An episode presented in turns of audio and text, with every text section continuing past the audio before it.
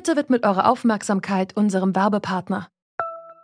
Die Suche nach geeigneten Mitarbeitenden kann viel Zeit in Anspruch nehmen, muss sie aber nicht unbedingt, denn man kann sich helfen lassen. Zum Beispiel mit den Premium-Stellenanzeigen von Indeed, denn damit wird eure Stellenanzeige in der Suche sichtbarer und Bewerberinnen und Bewerber werden schneller auf euch aufmerksam. Indeed schenkt euch jetzt 75 Euro Startguthaben für eure Premium-Stellenanzeigen. Klickt dazu auf den Link in den Show Notes. Es gelten die AGB. Das Internet macht es ganz einfach, selbst etwas zu publishen. Zuerst muss man mal ein Buchcover gestalten. So, dann entwirft man ein Plakat, das in den Buchläden hängt. Und dann schreibt man Freunde und Bekannte an, dass die morgen alle zu meinem ersten Leseabend kommen. ja, ist es wirklich so einfach, ein eigenes Buch zu veröffentlichen, wie es die lila Handpuppe da auf Kika gesagt hat? Klingt ja erstmal toll, ne? Wer ein Buch veröffentlichen will, braucht keinen Verlag mehr. Über verschiedene Plattformen kann inzwischen jede und jeder vollkommen unabhängig die eigenen Geschichten veröffentlichen. Nennt sich Self-Publishing. Ein immer beliebteres Vorgehen von Autorinnen und Autoren. Wir fragen uns deshalb heute, was macht das Self-Publishing mit der Literatur? Es ist Freitag, der 21. Mai. Ich bin Jonas Gretel. Hi.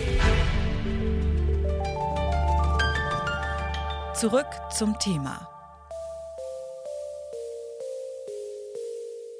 in der Pandemie. Da ist vieles weggebrochen, was für die Freizeit von vielen Leuten früher selbstverständlich war. Konzerte zum Beispiel, Theaterbesuche oder der Sport im Verein. Das war alles lange nicht möglich. Damit einem zu Hause aber nicht die Decke auf den Kopf fällt, haben sich dann viele Menschen ein neues Hobby gesucht, sind zum Beispiel Gärtnerinnen und Gärtner geworden, haben Bananenbrot gebacken oder endlich mal das Buch geschrieben, das sie eh schon immer schreiben wollten. Mittlerweile braucht man nämlich auch gar nicht mehr einen Verlag, um das eigene Werk irgendwie unter die Leute zu bringen. Self-Publishing ist da das Stichwort. Selbst veröffentlichen. Über Plattformen wie zum Beispiel Amazon oder Tolino kann im Grunde jede und jeder das eigene Buch rausbringen. Das klingt erstmal gut, bringt aber auch Schwierigkeiten mit sich. Ich habe mit Matthias Matting gesprochen. Der ist Physiker, hat mit der Self-Publisher-Bibel einen Ratgeber geschrieben und veröffentlicht seit Jahren Bücher auf eigene Faust. Und ich habe ihn mal gefragt, warum er sich denn ausgerechnet für diesen Weg entschieden hat. Das war im Grunde ein großer Zufall. Ich war zu der Zeit Journalist und eine Presseagentur berichtete mir, dass es für ihren Kunden recht gut funktioniert. Und da musste ich es einfach mal ausprobieren. Und es hat tatsächlich auch gut geklappt und ich bin dabei geblieben. Hinter so einem Buch stehen ja normalerweise eine ganze Menge Leute, der Autor oder die Autorin natürlich, das sind Sie, aber eben auch Leute, die sich um das Lektorat kümmern, die Bücher gestalten oder die auch das Marketing organisieren. Sie stemmen das jetzt alles allein. Wie läuft denn das ab, wenn Sie ein Buch veröffentlichen wollen? Ja, das ist die große Herausforderung. Als Self-Publisher ist man natürlich nicht nur Autorin oder Autor, sondern man ist eben auch selbst Verleger und muss alle Aufgaben erledigen, die ein Verleger so hat. Und dazu gehört eben auch, dass man sich zum Beispiel eine Lektorin oder einen Lektor sucht, dass man das gestalten lässt, das Buch, dass man den besten Vertriebsweg für das Buch aussucht, dass man das Marketing macht. Also schätzungsweise so 50 Prozent der Gesamtarbeit des Self-Publishers besteht in den Dingen, die eben nicht das Schreiben sind. Lohnt sich das, das überhaupt, das so zu machen? Ja, für mich lohnt sich das sehr gut. Ich lebe davon, ähm, verdiene damit auch mehr, als ich jetzt für einen beim Verlag bekommen würde. Ich schreibe auch so einmal im Jahr für einen großen Verlag, aber ansonsten habe ich den großen Vorteil, dass ich eben nicht an die Rhythmen der Verlage gebunden bin, die ja immer nur im Frühjahr und Herbst sozusagen ihr Programm herausbringen. Ich kann meine Themen komplett selbst entscheiden, suche selbst aus, was das beste Cover jetzt für mein Buch ist, kann mir die LektorInnen dann aussuchen. Also ich habe mehr Verantwortung, aber ich kann eben auch wirklich mehr entscheiden. Das ist doch auch das, was viele am Self-Publishing gut finden. Lohnt sich dieser Aufwand auch für Leute, die vielleicht dann noch neu drin sind? Äh, ja, würde ich sagen. Ähm, es ist auf jeden Fall eine spannende Erfahrung. Insofern lohnt sich es auf jeden Fall. Ob es sich jetzt wirtschaftlich lohnt, ist schwer zu sagen.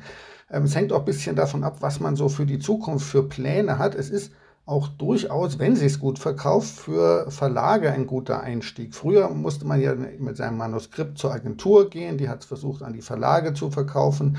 Und bei Neulingen sind Verlage da immer nicht sehr experimentierfreudig. Wenn man aber zeigen kann, dass man ein Buch schon selbst veröffentlicht hat und das hat sich gut verkauft, dann sind es die allerbesten Argumente, um dann schließlich auch als Verlagsautor gut anzukommen. Weil Self-Publishing, das bedeutet natürlich auch, dass es niemand gibt, der oder die das Buch bewirbt. Wie sorgen Sie denn dafür, dass Ihre Bücher auch gelesen werden? Ich habe inzwischen einen großen Newsletter aufgebaut mit ungefähr 4000 Fans. Am Anfang hat man diese Fans natürlich noch nicht. Ähm, da wird man in der Regel zu ähm, Preismarketing greifen, also das Buch einfach für eine gewisse Zeit sehr günstig anbieten und damit auf die Zielgruppe der Schnäppchenleser zugreifen, die quasi jedes Buch kaufen, wenn es nur billig ist. Ähm, diese Schnäppchenleser sorgen dann mit ihren Käufen dafür, dass das Buch in den entsprechenden Bestenlisten bei den Buchhändlern aufsteigt und dann auch von anderen Lesern gesehen wird. Und dann mit der Zeit, äh, über die Jahre, wenn man dabei bleibt, bekommt man dann eben auch die Fans, die dann am Ende das Marketing für den Autor oder die Autoren übernehmen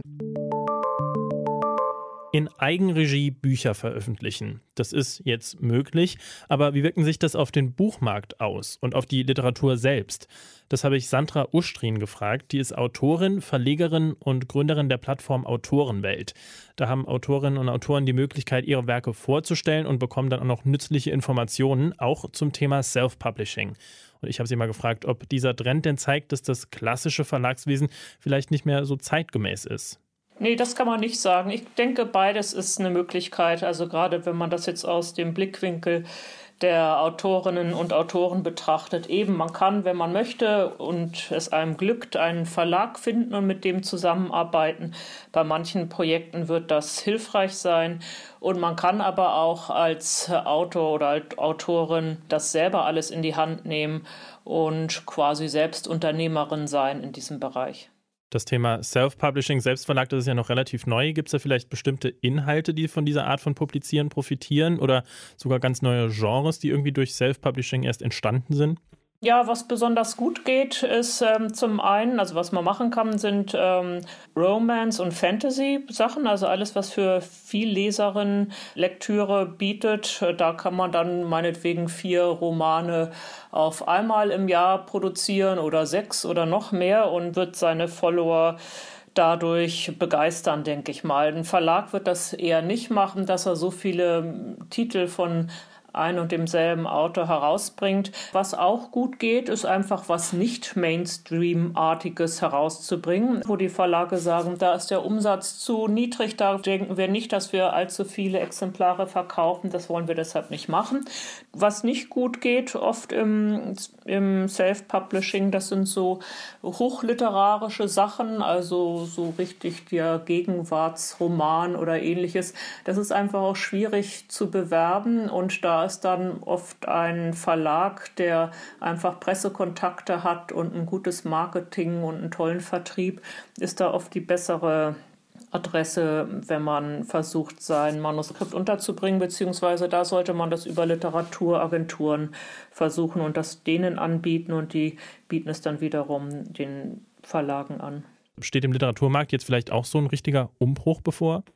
Ja, jetzt hat kürzlich gerade bekannt gegeben, der ähm, Distributor für E-Books und Audiobooks, äh, Bookwire heißen die, dass sie demnächst ähm, im, ab Herbst sowas auf den Markt bringen wollen, was mit Blockchain funktioniert. Das wird zwar vermutlich äh, anfangs erst ein ganz kleiner Markt sein, aber wer weiß, wie sich das dann eines Tages mal entwickeln wird. Also sowas könnte wirklich den Literaturbetrieb komplett aufmischen. Dann bleiben wir jetzt mal noch bei diesen Plattformen für Self-Publishing. Die werden ja immer beliebter. Viele Autorinnen und Autoren haben diesen ja doch ziemlich direkten Weg schon für sich entdeckt. Man kann eigentlich erstmal alles schreiben und veröffentlichen, was man so will. Was würden Sie Ihnen sagen, werden Bücher dadurch vielleicht auch schlechter auf lange Sicht? Nein, das glaube ich nicht. Ähm, ich glaube, ein richtig schlechtes Buch, das wird halt auch nicht weiterempfohlen und ähm, das mag einfach auch keiner lesen. Dann schauen wir jetzt vielleicht zum Schluss nochmal nach vorne. Sie haben es ja gerade eben schon kurz angesprochen. Wo sehen Sie so die Zukunft der Literatur? Kann es vielleicht auch irgendwann passieren, dass Self-Publishing das klassische Verlagswesen sogar ganz ersetzt? Bei den Verlagen ist wirklich zu sehen, dass die kleineren, also dass das zurückgeht. Aber ich denke, das wird aufgewogen durch das Self-Publishing eben und ist darin auch begründet mit durch das Self-Publishing, dass eben viele Autoren sagen, nö, da mache ich es lieber selber, da habe ich die komplette Kontrolle und weiß, äh, wie das Produkt am Ende aussieht. Es hat einen Grund, warum Self-Publishing so beliebt geworden ist.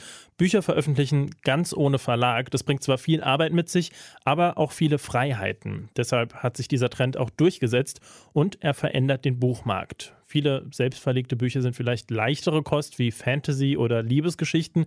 Klar ist aber, die Literatur wird vielfältiger. Und das war's dann auch von uns für heute. An dieser Folge mitgearbeitet haben Toni Mese, David Will, Esther Stephan und die wird nämlich hier sonst nie genannt, unsere Lektorin Marianne Eppelt. Chefs vom Dienst waren Kai Rehmen und Dominik Lenze und mein Name ist Jonas Kretel. Bis dann. Zurück zum Thema vom Podcast Radio Detektor FM.